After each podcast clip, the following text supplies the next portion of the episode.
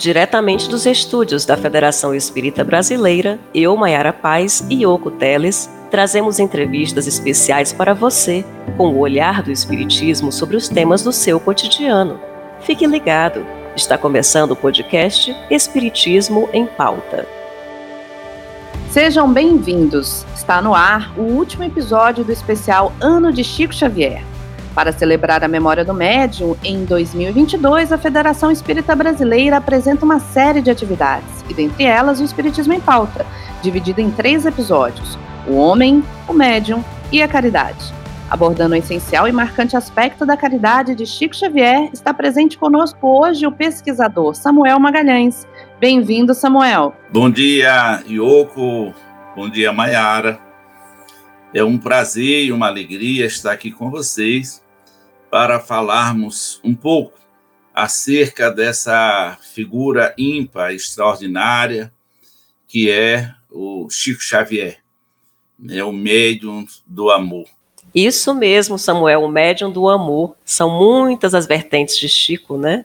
E a sua dedicação no auxílio aos mais vulneráveis também, talvez seja, dentre tantas, a mais conhecida os encontros no pé do abacateiro, na Vila do Pássaro Preto, as filas que se formavam, né, procurando a palavra amiga do médium, uma carta de um filho, proporcionaram àqueles que tiveram oportunidade de estarem presentes alento e o ensino do próprio Evangelho.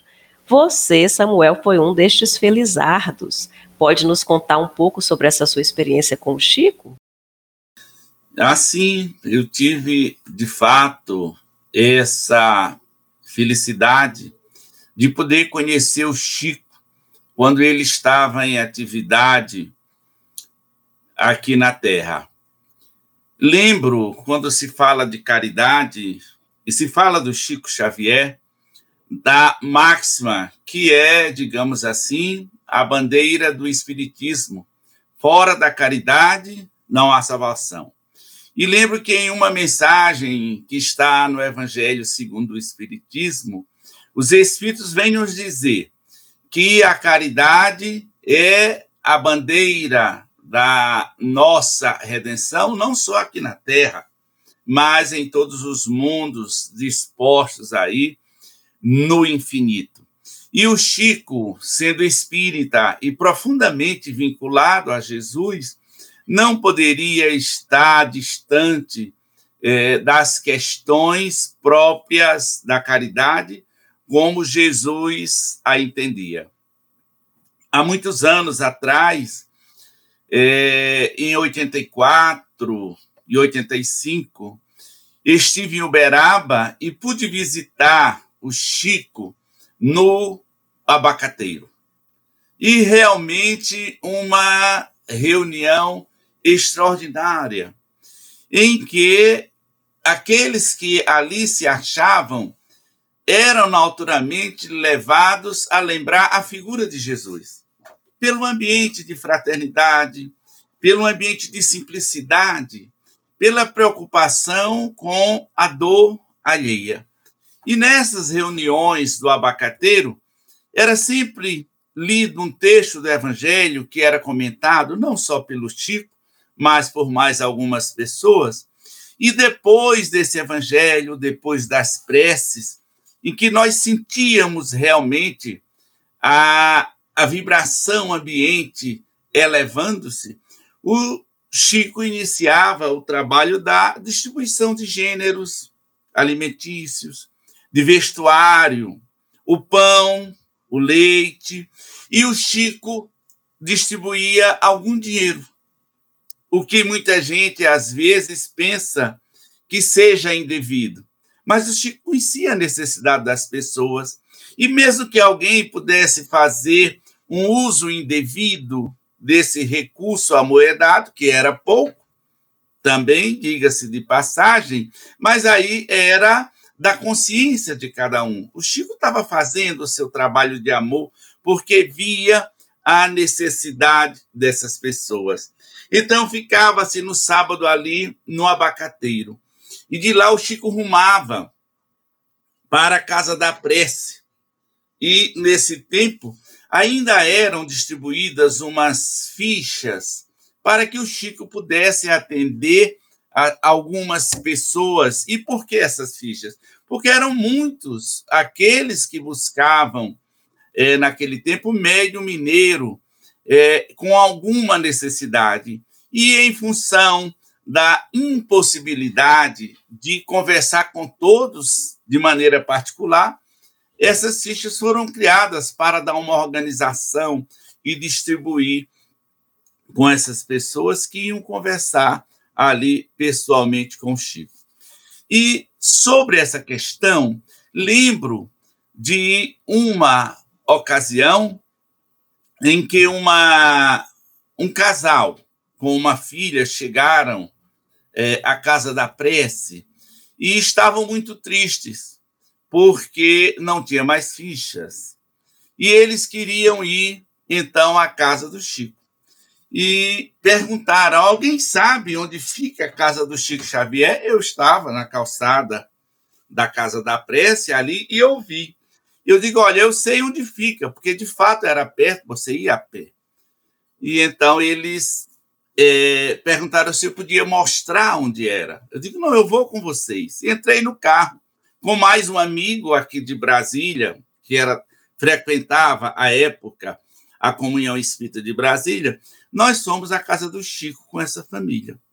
E um fato interessante, chegamos na frente daquele portãozinho azul, aquele muro que não nos permitia ver o interior, e ficamos na porta ali com mais umas 15, 20 pessoas, na esperança de ver o Chico, de ouvi-lo apesar de que eu tinha ido levar esse casal, mas estava com esse mesmo desejo.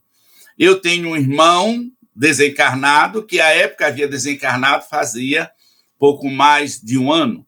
Então, nós estávamos ali na porta quando chegou o senhor Higino, filho adotivo do Chico. E ele disse: O seu Chico não vai atender ninguém. Vocês podem sair daqui e até afastou as pessoas. E eu então só fiquei do lado. Mas ele disse: o senhor também, o senhor pode ir. Mas eu resolvi ficar, ficamos ali umas cinco ou seis pessoas. Ainda os outros foram saindo. E ele entrou na casa. Mas daí a talvez um minuto, talvez até menos, não sei, ele voltou, abriu o portão e me disse: entre, o senhor Chico quer falar com o senhor.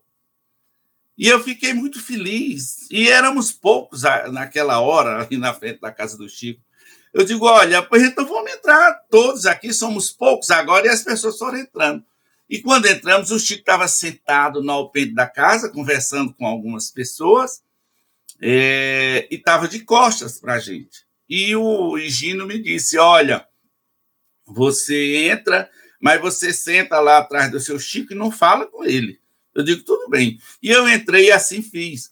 Mas assim que eu sentei, o Chico estava conversando com essas pessoas, parou a conversa, voltou-se para mim e disse: A sua voz, e a moça, está atrás de nós. E começou a conversar, sem que eu tivesse dito nada. E falou de várias coisas falou da atividade que eu estava iniciando no Espiritismo. Eu era espírita aí há uns três ou quatro anos que eu havia conhecido o Espiritismo, e ele conversou bastante, o Chico conversou uns 20 minutos comigo nesse dia, e as pessoas olhando. E eu fiquei, logicamente, encantado, assim, fiquei como que, é, digamos assim, em êxtase até. Eu sei que dali o Chico saiu, eu até o levei até o carro, e ele foi para a casa da prece e eu também então segui para a casa da prece. Ficamos conversando com amigos lá na casa da prece, a, a, o salão muito pequeno, então ficava muita gente no pátio. E eu lembro que nesse dia estava a dona Irene Pacheco, que é, à época recebia já as mensagens mediúnicas é, que resultaram em alguns livros.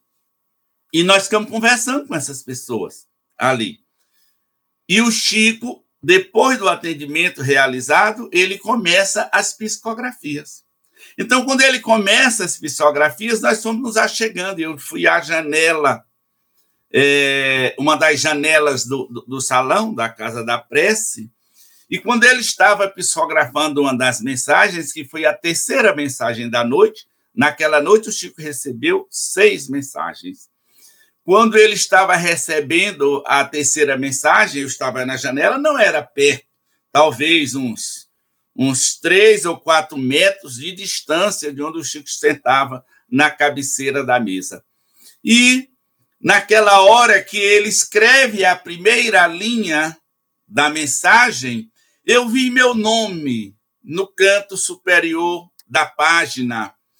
E depois que isso aconteceu, eu vi que foi um fenômeno mediúnico e que é, assemelha-se a aquele zoom que nós damos em algumas palavras, por exemplo, no jornal ou no texto, aquilo é trazido para frente para aquele destaque. A sensação é exatamente a mesma, que o meu nome é como se ele saltasse da página e ficasse grande, porque seria impossível ler aquela distância, Naquela mais distância. Mas eu vi com muita nitidez, é como se aquilo se houvesse aproximado.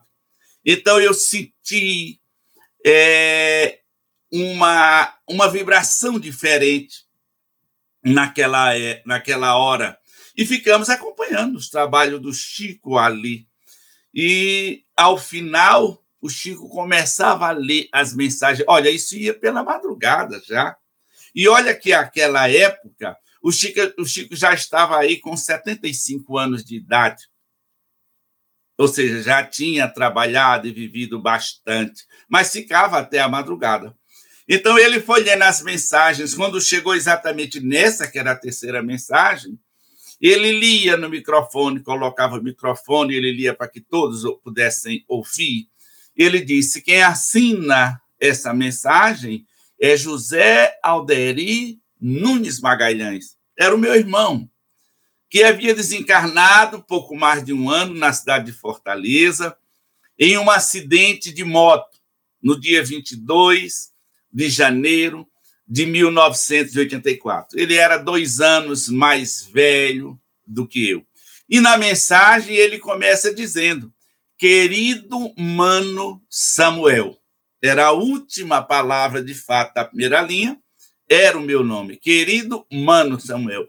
Então, quando o Chico começou a ler e que disse que a mensagem era da Alderi, é claro, eu fui me aproximar da mesa, que quando ele estava lendo, as pessoas se afastavam para que a, a, o familiar que ali estivesse pudesse receber a mensagem. Sim. Então eu saí, dei a volta e as pessoas se afastavam para que eu passasse. Então eu fui é, até o Chico e ouvi ele ler a mensagem, 23 páginas psicografadas, em que o Alderi nos fala dessa vossa a moça que eu não conheci, nem ele, e nenhum dos meus irmãos. E olha que eu tenho um irmão 20 anos mais velho do que eu. Só quem conhecia era meu pai e minha mãe, na verdade, era nossa bisavó materna, é, que ele vai falar dos filhos, vai falar da família. E a assinatura é idêntica. Então eu fiquei tomado de emoção, e naquela hora eu abracei o Chico, ele sentado, eu abracei o Chico e beijei a face do Chico, feliz da vida com aquela mensagem, que seria um alento, principalmente para os meus pais, que não eram espíritas, embora tivessem noções espíritas, mas que muitos sofriam com a desencarnação do Alderi, que era o primeiro filho adulto que deixava a existência física, então com a idade de 27 anos. Então, aquilo eu sabia que seria um bálsamo lá para casa. Mas eu não consegui sair da casa da prece até que o Chico também fosse sair e é, ele ia lendo as mensagens, mas ninguém se ausentava, porque Chico tinha esse magnetismo, essa coisa. E lembro que numa ocasião ele pegou na minha mão, apertou minha mão, e minha mão ficou com perfume, aquele perfume de rosa, que muitas vezes o Chico exalava, a mão exudava, e aquilo tinha esse perfume. E esse perfume ficou por dias na minha mão. Eu tinha até medo de lavar. E alguém me disse: esse perfume, quando não é do Chico, são os espíritos que colocam. E ao fim, o certo é que nós fomos saindo, eu fui saindo com ele, e ele disse: vamos tirar uma fotografia, mas nós temos que sair bonitos. E, e deu um sorriso. Eu tenho essa foto, as pessoas quase não me conhecem nela, porque eu muito jovem, magrinho, mas eu tirei essa foto com, a, com o Chico, em que ele estava com a canetinha na mão, escrito na caneta, a vida é insubstituível, e que ele me presenteou. Então, o Chico me acolheu. Ele não sabia assim, ou sabia, porque o Chico tinha essa informação, os discípulos passavam, quem era.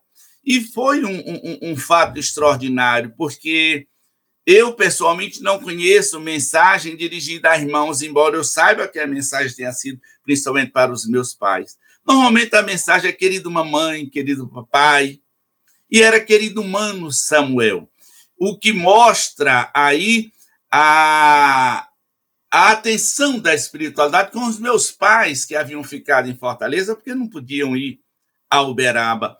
Mas o Chico, essa alma amorosa, e que ficava, de fato, ali até alta madrugada. Isso fez durante anos seguidos e sempre é, com muita paciência com todas as pessoas. Então, o sábado do Chico é, se estendia desde o abacateiro, onde ele iniciava ali com essa caridade é, moral, mas também material, porque distribuía os donativos aos menos favorecidos ali, e se concluía com essa caridade estritamente moral, que é aquela de nos dar certeza de que a vida prossegue além túmulo e que os nossos continuam de pé, como ele costumava dizer. Então, o Chico, essa alma extraordinária, e podemos dizer que sim, é um apóstolo da caridade.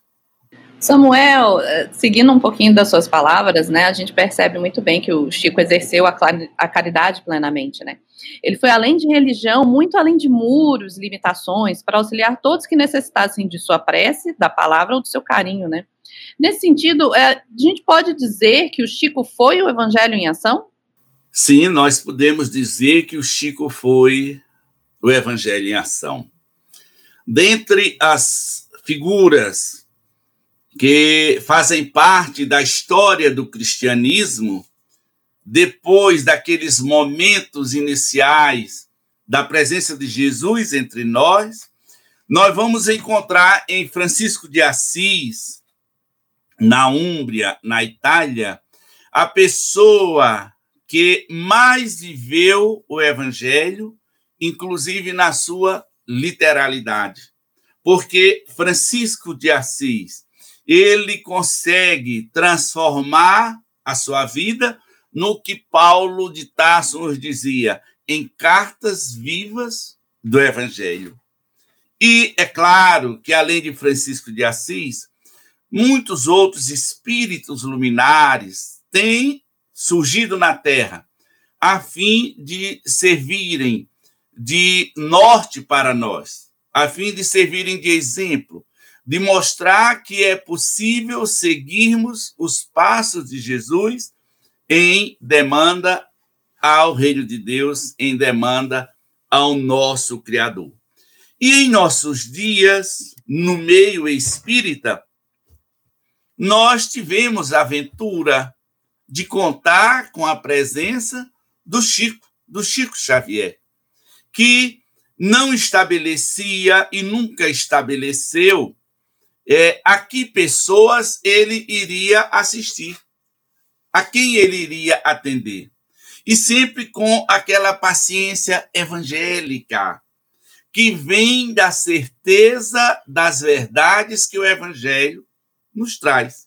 Aquela paciência que era a mesma que Jesus tinha e ensinava. E a esse respeito, Lembro de uma dessas ocasiões em que estive na Casa da Prece, em Uberaba, especialmente a primeira vez em que estive lá, que eu fiquei admirado. E, de certa forma, incomodado com o que eu estava vendo ali na Casa da Prece, no momento em que o Chico estava no trabalho da psicografia. Porque ele saía da salinha onde fazia o atendimento, o atendimento fraterno às pessoas, e já sentava à mesa para o trabalho da psicografia. E enquanto o Chico psicografava, é, com o andar do tempo, que demorava, eram muitas mensagens, é, eu observei ali que as pessoas que estavam sentadas à mesa com o Chico, muitas delas conversavam, cochichavam. Eu achava aquilo uma falta de respeito com o trabalho que estava sendo realizado. E não só esses cochichos, mas as pessoas comiam amendoim, distribuíam uns com os outros, chupavam bombons, tirando o, a embalagem, o bombom da embalagem que fazia Papel. aquele barulho em alguns dos papéis. E eu ficava ali pensando, meu Deus, como essas pessoas fazem isso na presença de um trabalho dessa natureza? Mas o Chico não se incomodava. Ele continuava o seu trabalho ali como se tudo estivesse externamente bem tranquilo. Depois vinha a saber que a maioria das pessoas que sentavam à mesa com Chico, à exceção daqueles que o ajudavam, que seguravam o papel, que arrumavam um lápis, ou o Carlos Marcelli, que sentava quase sempre ao lado do Chico também, durante um tempo no trabalho da psicografia, a maioria dessas pessoas não eram espíritas. Eram, em verdade, necessitados. É claro que eram simpatizantes, mas algum deles iam ali por pura curiosidade. Então, eles não tinham esse cuidado com Chico. E nesse dia, é, ouvi, e acho que o Chico reproduz isso numa das suas entrevistas, ouvi alguém comentar alguma coisa nesse sentido. E o Chico dizia que não, que o trabalho estava indo muito bem, porque a disciplina ali era no outro lado, ou seja, era com os espíritos, que o assistiam, que o envolviam para que pudesse fazer aquele trabalho. E por que, que a disciplina era no outro lado? Porque os que estavam no lado de Cafisco eram necessitados. Eram pessoas com suas angústias, eram pessoas com suas dúvidas. E tenho certeza que a época em que Jesus caminhou conosco, muitos, enquanto Jesus fazia as suas prédicas, tinham atitudes semelhantes. Mas Jesus tinha essa paciência. Jesus os acolhia. E o Chico fez isso porque ele vivia o evangelho. E esse é só um dos muitos exemplos que mostra que o Chico ultrapassa todas essas coisas, não tinha essa bandeira. E ali pessoas de várias denominações religiosas, e ele nunca pensou em proselitismo. Lembro de uma história dele, de uma senhora que frequentava a Umbanda, que foi conversar com o Chico, porque muita gente aconselhava a deixar a Umbanda. E ele dizia: Minha filha, você não está bem? Você não está feliz? Se não busca Jesus? Lá sim. Então fique onde você está. Porque essas almas, como Chico, que atingem é, esse estágio evolutivo, para eles não há essas fronteiras dos rótulos, que nós ainda, na grande maioria, colocamos. Então, Chico viveu, sim, esse evangelho. E ele lembra, assim, Francisco de Assis e tantos outros, tanto pela sua bondade com os pobres, materialmente falando, como com a sua bondade com os pobres, ali, digamos assim, de virtudes espirituais, porque é a esses, especialmente, que Jesus manda que nós acolhamos e o Chico ultrapassa é, essas fronteiras com muita galhardia, com muita nobreza. Muito interessante, Samuel. Essa sua fala me lembrou de um trecho, né, do nossos momentos com Chico, do Oswaldo de Godoy, que saiu agora recentemente pela FEB Editora, e que em um dos momentos é, ele pede para gravar uma mensagem lida pelo Chico. E o próprio Oswaldo, né, ele pede para todo mundo silenciar, porque estava muito barulho. E aí ele, o Chico olhou para ele e falou: Meu filho, não faça isso. Né, nós não temos o direito de pedir ao povo que se cale. E até falou: se você acha que está muito barulho, a gente vai para uma sala reservada, porque o povo que está aqui é nosso convidado né, e como nosso convidado merece as honras da casa. Eu achei isso realmente bem de Chico mesmo, né? Realmente de sua generosidade. É, amor. E até por conta disso, eu lembro que numa dessas noites, aí por conta dessa situação, um homem que estava lá, um homem jovem, não recordo o nome dele, ele até me disse no dia. Ele, é, eu sei que ele era do Maranhão. E ele disse uma coisa que ficou gravado, nunca esqueci, apesar de passados aí quase 40 anos. Ele disse assim: a diferença entre o Chico e os outros médios é o amor. E eu acho que isso diz tudo. É o amor. Por isso o homem chamado amor, né, que é inclusive o nosso tema realmente deste ano do Chico em 2022. E quando alguém se propunha a dar presentes ou dinheiro para o Chico, né, Samuel, ele sempre comentava: ajude o primeiro necessitado que encontrar. Como é que a gente leva esse simples ensinamento para o nosso dia a dia? Ah, o Chico tinha uma preocupação muito grande com essas questões materiais, é, digamos assim, ensombrando as atividades espirituais. Não que o dinheiro seja o mal, mas não se pode servir a Deus e a Mamon. A Deus, o que é de Deus, a César, o que é de César. E, logicamente, que o dinheiro tem a sua função essencial no mundo, pois é esse essa representação, no caso aí é, da moeda, ou representado pela moeda, que tem promovido o progresso na nossa terra. Né? Tem promovido o intercâmbio entre as civilizações, entre todos os povos. Então, é realmente uma providência divina. Mas na atividade espiritual, é preciso sim ter esse cuidado, e o Chico também deu esse exemplo, teve essa oportunidade de dar esse exemplo mais de uma vez. Né? Tem aquele caso clássico, inclusive, que se conta que o pai dele queria, é, uma vez falou com ele, para que os espíritos trouxessem um livro e que desse livro o Chico oferisse algum benefício financeiro. E ele diz que não, até lembrando o que nos diz Jesus: dai de graça o que de graça recebeste. Então, como recebia dos espíritos, de fato, como ensina o Espiritismo, o Chico não se sentia com direito a oferir nenhum resultado é, material dessas coisas é, que pudessem aí vir. Eu lembro pessoalmente agora de dois casos que são até muito conhecidos do movimento espírita em geral. O, o caso mais recuado, que temos assim notícia do Chique, que é de conhecimento público, foi a doação realizada por Frederico Figner, que foi um homem muito rico, é, espírita convicto, foi diretor da FEB, vice-presidente, foi o fundador da Casa Edison, então, realmente, um homem riquíssimo e que passou, a meu ver, é, com muito equilíbrio pela prova da riqueza, que é tão difícil.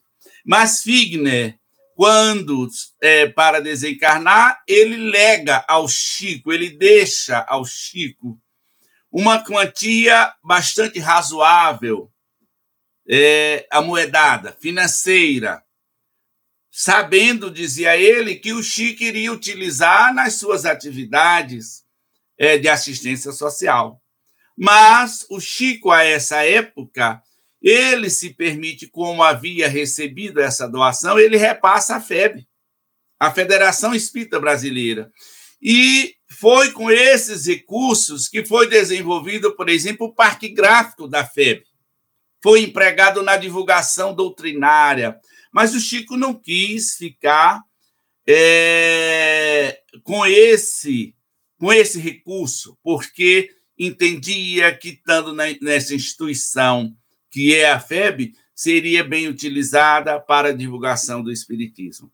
Mas, em escala menor, em 1971, isso quem nos revela é o Ednar Noede, já desencarnado, coronel Ednar Noede, lá do Ceará, e isso está é, na obra, eu acho que Lições de Sabedoria, publicado aí é, em São Paulo, eles nos dão conta de um caso interessante, que uma certa ocasião, é, alguém chama o Chico na sua casa e deixa ali, havia levado, era uma companhia de transporte, um carro para o Chico. Era um Fuscão 71, carro bonito, luxuoso. Naquele tempo, o Fuscão era assim um, um, um a coqueluche de quem gostava dos automóveis. E o Chico então recebe aquele automóvel sem graça que um empresário de São Paulo que não quis se identificar mandou para o Chico. E ele diz então que o Chico entrou é, na sua casa e orou. Porque é importante nós orarmos para não perdermos esse é, vínculo com o mundo espiritual superior, especialmente nessas horas. E o Chico ora, porque sabia que não poderia ter ficado com aquilo, mas não sabia nem quem tinha feito a doação, não tinha nem como devolver. Então, diz que daí a pouco ele sai e chega ali o homem que é, fornecia para ele macarrão e outros é, é, alimentos que ele distribuía com os necessitados, com os pobres, na sua sopa. Então aquele homem chega naquela hora e vê aquele carro bonito. E o Chico diz: Veja que carro bonito. O homem diz: Pois é, o homem fica entusiasmado com o carro, porque realmente era uma beleza o Fuscão.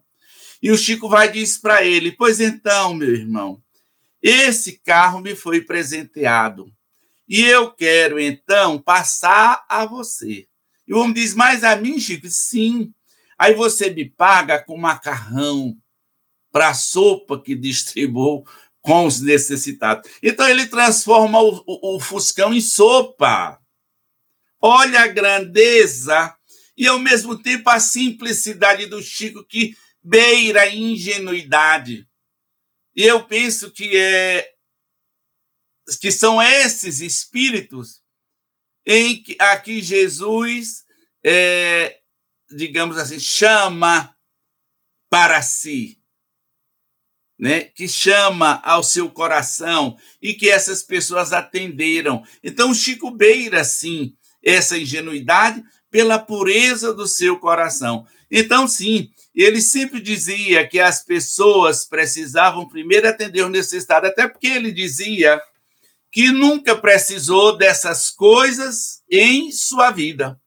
Ele diz que trocando esses bens que recebia por donativos às pessoas que precisavam, renunciando a qualquer ganho financeiro das obras que psicografava, ele disse que aquilo lhe trouxe uma felicidade imensa, porque ganhara milhões de amigos e afeiçoados, e aquilo valia mais do que qualquer tesouro na terra. E aí eu lembro de Jesus. E em verdade, tu estarás onde estiver o teu coração, ou seja, o tesouro que você busca. E o Chico era essa realidade, né?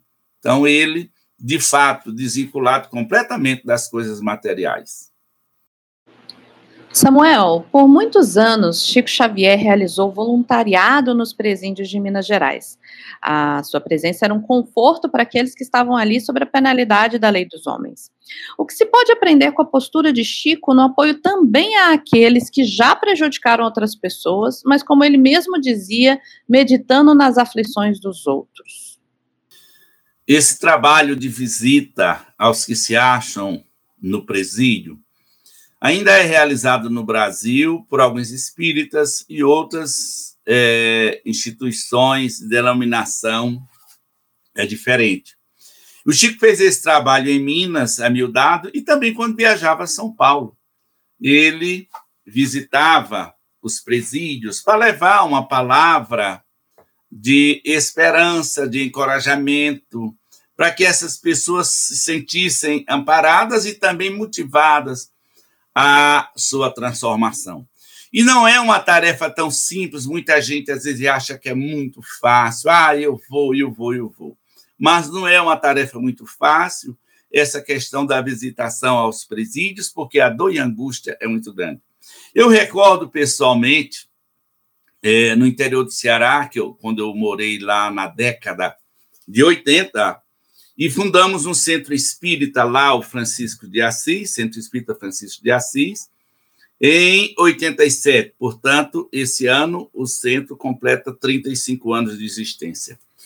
E uma amiga é, que fazia parte do grupo, ela queria muito fazer um trabalho junto é, à casa de detenção da cidade. E eu resistente, eu fui um tanto resistente assim, assim não que não se fizesse trabalho, mas resistente para ir.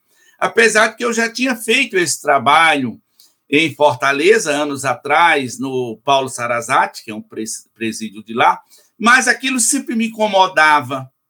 E eu fiz também uma outra cidade perto de Fortaleza, mas era algo que me deixava incômodo de alguma forma. Mas é, eu ia para o trabalho e não achava ruim esse trabalho. Então, nós criamos esse serviço de visita à casa de detenção por força dela e íamos todos os sábados. Mas interessante como nós podemos ver a modificação sincera de algumas pessoas, de alguns daqueles que estavam lá. Era como se eles estivessem naufragando. E o evangelho que levávamos era como se fosse uma boia, uma tábua de salvação, em que eles passavam a compreender que havia uma solução para esses casos. Algum tempo depois, é, passei por uma, digamos assim, uma aprovação, um resgate muito rude. O meu filho, à época com 14 anos, é, desencarnou vítima de agressão à bala em Fortaleza. E, lógico, aquilo é, nos trouxe um sofrimento, apesar de sabermos que a vida prossegue, mas a gente imaginava como teria sofrido e se aquilo isso incomodava a gente, mas sabia que ele estava vivo. E depois desse evento, desse fato, foi que eu fui compreender por que, que eu tinha uma certa, é, não é resistência, é, alguma coisa me incomodava nesses, nessas visitas aos presídios. Penso que intimamente eu sabia que iria passar por uma provação dessa natureza. Mas, em função dessas visitas, é que nós conseguimos, perdoando e perdoando a quem nos causou essa dor, a ponto de chegarmos, sim, a, com sinceridade, orar por ele, pedir que Deus o assista, porque são nossos irmãos. E era essa a visão do Chico. Em uma entrevista que o Chico deu à TV Tupi em 1968, perguntam ao Chico isso sob o ponto de vista da mediunidade, qual era a opinião dele para é, as comunicações desses espíritos que haviam ferido, maltratado, esses que foram antigos presidiários. E o Chico, então, de uma forma belíssima, ele vem nos dizer que o Espiritismo é uma escola, como a terra uma escola. Ele vem dizer que o Espiritismo é essa escola que fornece a todos os elementos necessários para, para o seu crescimento, para a sua transformação. Então, o Espiritismo veio para todas essas pessoas, a estes que cometeram esses erros, esses enganos. Então, essa é a resposta do Chico, que eles, tanto quanto quaisquer outros, é, têm direito a essa informação que pode modificá-los. E talvez necessitem mais. e o Chico, então, ele realiza isso na prática, nesse trabalho de assistência aos que achavam nos presídios e que haviam cometido delitos, traindo a própria consciência. E isso é amor. E aí eu lembro de Jesus, que quando Judas, é, no Getsemane, vem acompanhado dos soldados romanos e dos, é, do povo do Sinédrio, o Cristo, sabendo que Judas estava cometendo aquele engano, ele apenas diz para ele, amigo, aqui vens. Jesus não condena. E diz a tradição, e nós vamos encontrar isso na oração do Credo, que Jesus então desce à chamada mansão dos mortos e vai resgatar Judas com muito amor e que vem ter sua última encarnação, segundo as informações que circulam no meu espírito, como Joana Dark, a, a digamos, a jovem de Orleans, de Doremi, né, que se redime completamente naquela encarnação. Então, Chico, como Jesus que foi buscar Judas, ele também vai ao encontro daqueles que cometeram essas faltas, esses delícias e que sofrem muito por conta disso. É um grande exemplo, Chico, a todos nós, né, Samuel? Essa caridade do ouvido, cuidado, respeito, do zelar, que tem nos faltado tanto nos dias atuais, né, cheios de dor, de raiva, de desavenças. Qual pensamento ou histórias de Chico, Samuel, você pode nos trazer para acalmar esses corações que estão tão sedentos né, nos dias de hoje por paz? Diria sobre essa questão que a história que poderíamos assim trazer à memória nessa hora é exatamente a vida do Chico. Como ele se portou durante toda a sua existência, desde a infância, quando a sua mãe desencarna, Maria João de Deus, e o Chico, como é do conhecimento dos espíritas em geral, passa por uma infância de, de dores, de privações, de limitações muito grande, até que o pai casa em segundas núpcias com a dona Cidália, e ele então vai ter uma vida mais tranquila, com muito mais amor, mas ainda com muitas limitações no que diz respeito às questões materiais. Mas o Chico nunca foi agressivo por conta disso. Apesar de que muitas vezes ele se via instado a responder às pessoas, porque as pessoas realmente elas importunavam o Chico como importunam a muita gente, especialmente nas questões da mediunidade. E o Chico, muitas vezes, intimamente, ele tinha aquele desejo é, momentâneo de fazer alguma coisa e que parecia mais risco, mas ele sempre entrava em oração, que é o recurso de todos nós. E eu lembro aqui da história A Água da Paz em que ele queria repreender aquelas pessoas. E então os espíritos mandam que ele, nessas horas, tomasse a água da paz, que ele procura nas farmácias, ingenuamente, e depois vem dizer: Olha, Chico, não se trata disso. Mas você simplesmente você bota um pouco de água na boca e só tira, não engole, só tira ou engole quando é, digamos, essa sua raiva, imagina a raiva do Chico, aquela raiva branda, passar. Na verdade, não é uma raiva, mas uma indignação. Aquela indignação houver passado. Ou seja, e ele traz isso com muita alegria, com muito humor, essa lição, para mostrar que ele também sofria desses assédios, porque estando na Terra, que é um mundo de provas e expiações, de vibrações desencontradas. Todos nós estamos sujeitos a esses momentos, mas precisamos dessa água da paz. Então, essa é a lição do Chico. Todas as vezes que nos assome esse desejo, que nós usemos a água da paz, que na verdade podemos simbolizar aqui como toda a vida do nosso amado e querido Francisco Cândido Xavier. Muito obrigada, Samuel Magalhães, pela participação no nosso terceiro e último especial. é, Ano de Chico Xavier. Agradecemos mais uma vez pela disponibilidade e por dividir conosco seu conhecimento sobre o médium, que tanto tem a nos oferecer como exemplo de vida. Obrigado a vocês e que nós comemoremos muito o Chico Xavier. E nesse ano em que é, se faz aí 20 anos da sua desencarnação, que nós aproveitemos o seu legado, a sua história de vida, os livros que ele permitiu que nos chegassem das fontes superiores, para caminharmos com ele, com Jesus, ao encontro de Deus, nosso Pai. Aqui a nossa gratidão ao Chico.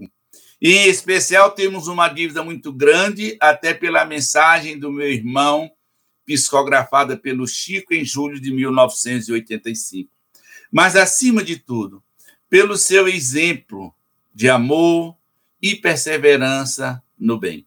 Que Jesus abençoe o nosso Chico e o que o Chico, o nosso Chico, abençoe a nós todos. Muita paz e muito obrigado por participar com vocês, com a Federação Espírita Brasileira, dessa homenagem ao nosso grandioso Francisco Cândido Xavier. Nós que lhe agradecemos muitíssimo pela generosidade de sempre, pela gentileza, Samuel, que está sempre aqui conosco.